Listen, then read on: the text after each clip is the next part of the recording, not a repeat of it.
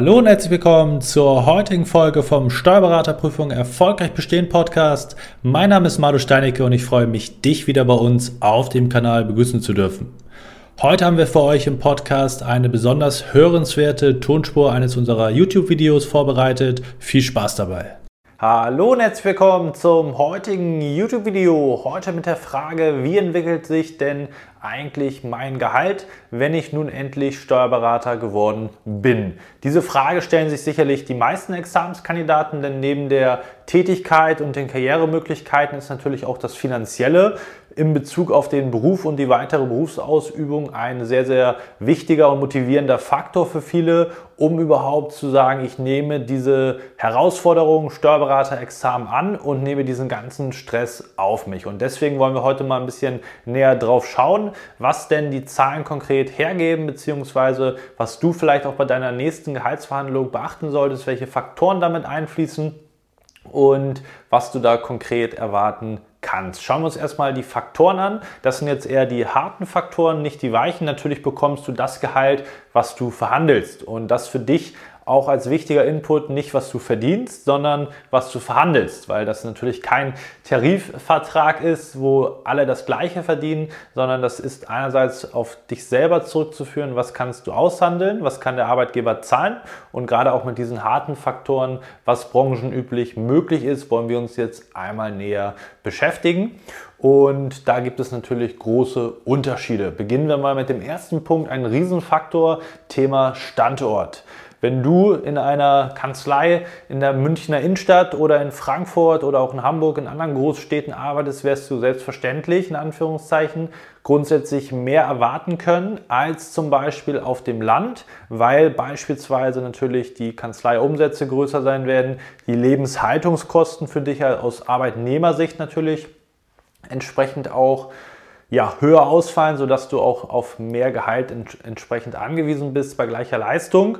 Und das ist eben ein Riesenfaktor. Das heißt, wenn du in der Großstadt arbeitest, dann wirst du sicherlich auch dort mit mehr Gehalt rechnen können.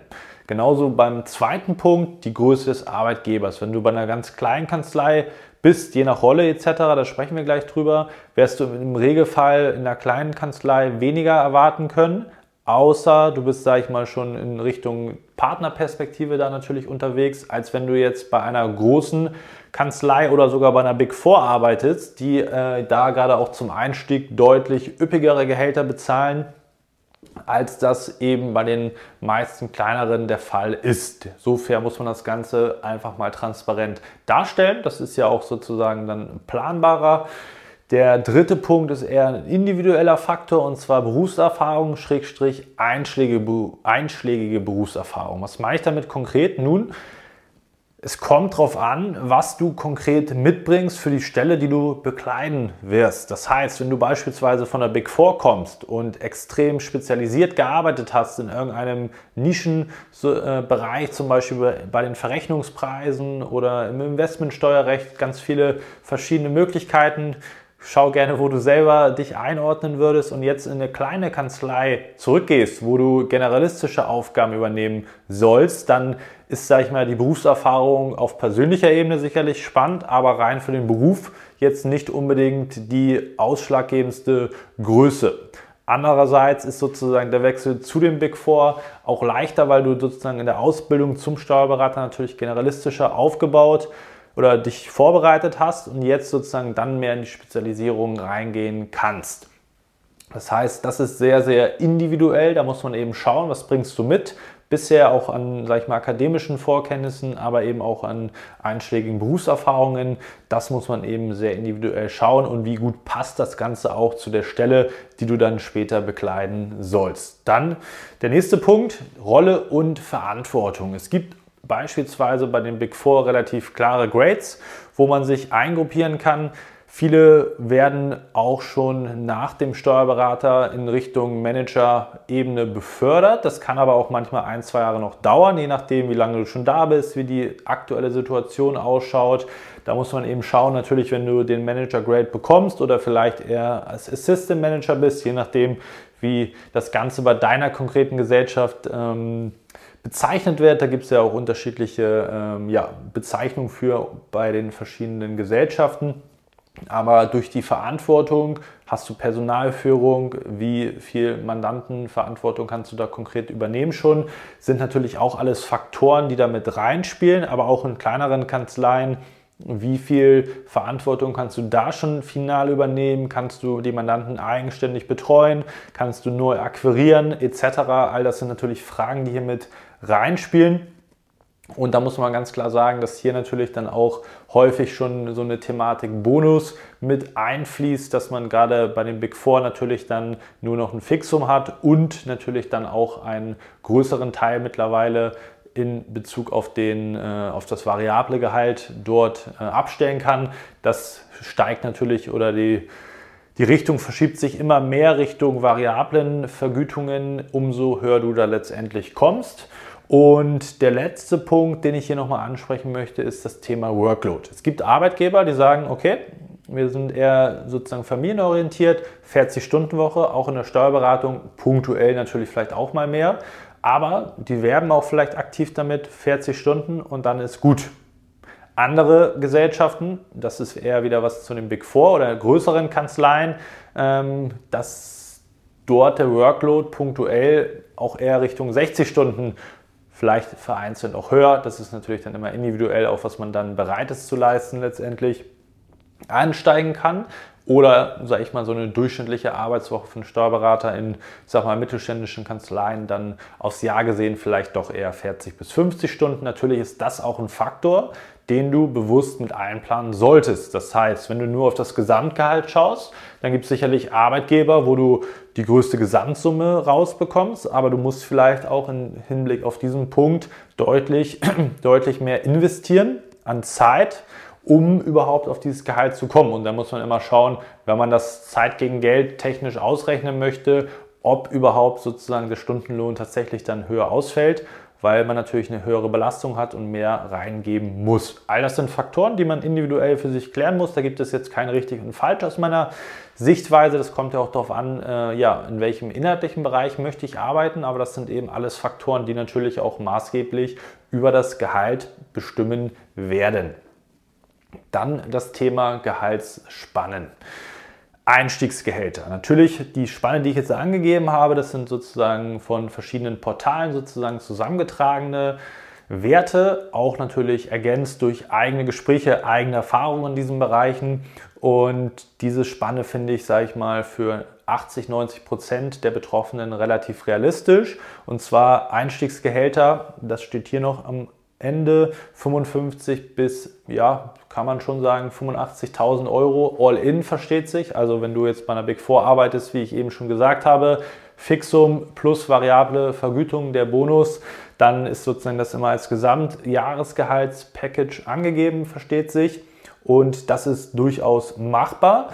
Bei individuellen Situation kann es auch sein, dass du erstmal hier drunter liegst, aber mit viel weniger, meine persönliche Meinung, wenn man jetzt sozusagen natürlich nicht alle Faktoren kennt, wäre schon für die Rolle, die ja den Werdegang, den du gemacht hast, wenn du das Steuerberaterexamen erfolgreich abgeschlossen hast, wäre schon relativ wenig, wenn du jetzt deutlich hier drunter rauskommen solltest nach deiner Gehaltsverhandlung. Wie gesagt, es gibt viele Faktoren, das muss man individuell sich anschauen, aber man sollte schon ungefähr in diesem Spektrum anfangen ähm, und sich das auch selber vornehmen, je nachdem, von welchem Gehaltsniveau du natürlich schon kommst. Es gibt natürlich auch Kandidaten, die durch Berufserfahrung, akademische Abschlüsse etc vielleicht schon ähnlich hier in, diesem, in dieser Range verdienen und jetzt den Steuerberater on top gemacht haben oder dabei sind gerade den zu machen, dann kann man natürlich hier auch einen entsprechenden Sprung mit dem Titel und der gleichzeitigen Verantwortungsübernahme oder Mehrverantwortung, die man dann übernimmt, erwarten.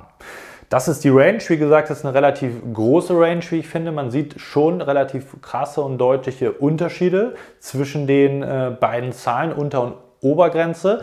Es mag auch vereinzelte ja, Möglichkeiten geben, auch gleich zu Beginn, ich sag mal, hier drüber zu legen, aber es ist wirklich dann aus meiner Sicht äh, eher der Einzelfall. Da muss man schon wirklich dann ähm, ja, extrem viel vorweisen können, extrem ambitioniert sein und entsprechend auch den Arbeitgeber finden, der bereit ist, das Ganze auch zu bezahlen letztendlich. Das muss man sich immer bewusst machen. Und dann für die weitere Entwicklung ist natürlich maßgeblich, wie es danach konkret mit deiner Karriere weitergehen soll. Das heißt, je nachdem, wo du einsteigst und was die Perspektive ist mit der weiteren Berufserfahrung, kann sich dein Gehalt natürlich in ganz viele verschiedene Richtungen entwickeln. Das heißt, wenn du, sag ich mal, bei einer kleineren Kanzlei bist und einfach nur Berufserfahrung dazu sammelst, jetzt nichts großartig sich verändert von der Verantwortung etc. mit mehr Erfahrung, dann wird das Gehalt, sag ich mal, schon ansteigen. Ähm, in, diesem, ja, in diesem Bereich kann man da auf jeden Fall schon reinkommen. Ist natürlich dann sehr individuell mit zunehmender Berufserfahrung, muss man ganz klar sagen. Und in dem Bereich, wenn du sagst, okay, ich starte schon hier, dann kannst du nach zwei Jahren, denke ich, auch schon All-In versteht sich wieder an den sechsstelligen Jahresbeträgen dort kratzen oder diese sogar überstreiten. Ähm, da muss man natürlich auch bereit sein, die entsprechende Performance zu bringen und sie dann in den Jahren natürlich auch vorweisen können.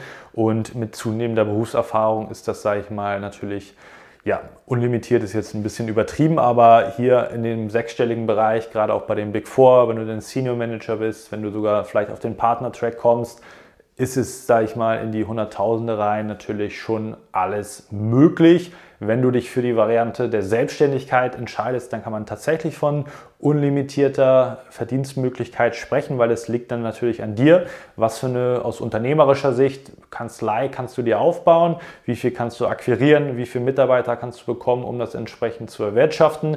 Das ist natürlich dann keine Spanne mehr, die man hier mal eben kurz pauschal rausdroppen äh, kann, sondern das ist natürlich dann mit deiner unternehmerischen Fähigkeit konkret verbunden. Aber Du siehst schon, wenn man das mit anderen Berufsgruppen vergleicht, wenn man das mit anderen, ähm, ja auch akademischen Berufen letztendlich in Kontext setzt, dann gibt es natürlich viele Berufsgruppen, die deutlich schlechter verdienen. Und wie gesagt, mit der zunehmenden Berufserfahrung kannst du hier auch sehr, sehr schnell in den sechsstelligen Jahresbetragsbereich reinkommen, wo andere Berufsgruppen, ich denke mal, sehr, sehr frühzeitig an gewisse ja, Decken stößen, was sozusagen die Möglichkeiten angehen. Aber das sind natürlich dann auch Faktoren, die über die langfristige Entwicklung konkret entscheiden werden.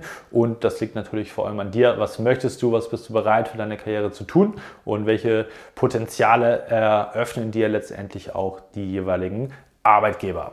Das mal so ein bisschen zu Zahlen. Ich hoffe, das war aufschlussreich für dich ja, gib uns gerne auch Input in die Kommentare, wenn du deine Erfahrungen gemacht hast mit gewissen Gehaltsverhandlungen, wenn du sozusagen da gerne was beitragen möchtest oder was fragen möchtest, dann ja, schreib das gerne unten in die Kommentare rein. Und ansonsten freue ich mich, dass du wieder mit dabei gewesen bist. Heute mal ein anderes Video, aber das ist sicherlich auch ein spannendes Feld für die Steuerberater Prüfungsvorbereitung und motiviert den einen oder anderen vielleicht auch noch mal da mehr Gas zu geben. Wir sehen uns im nächsten Video wieder.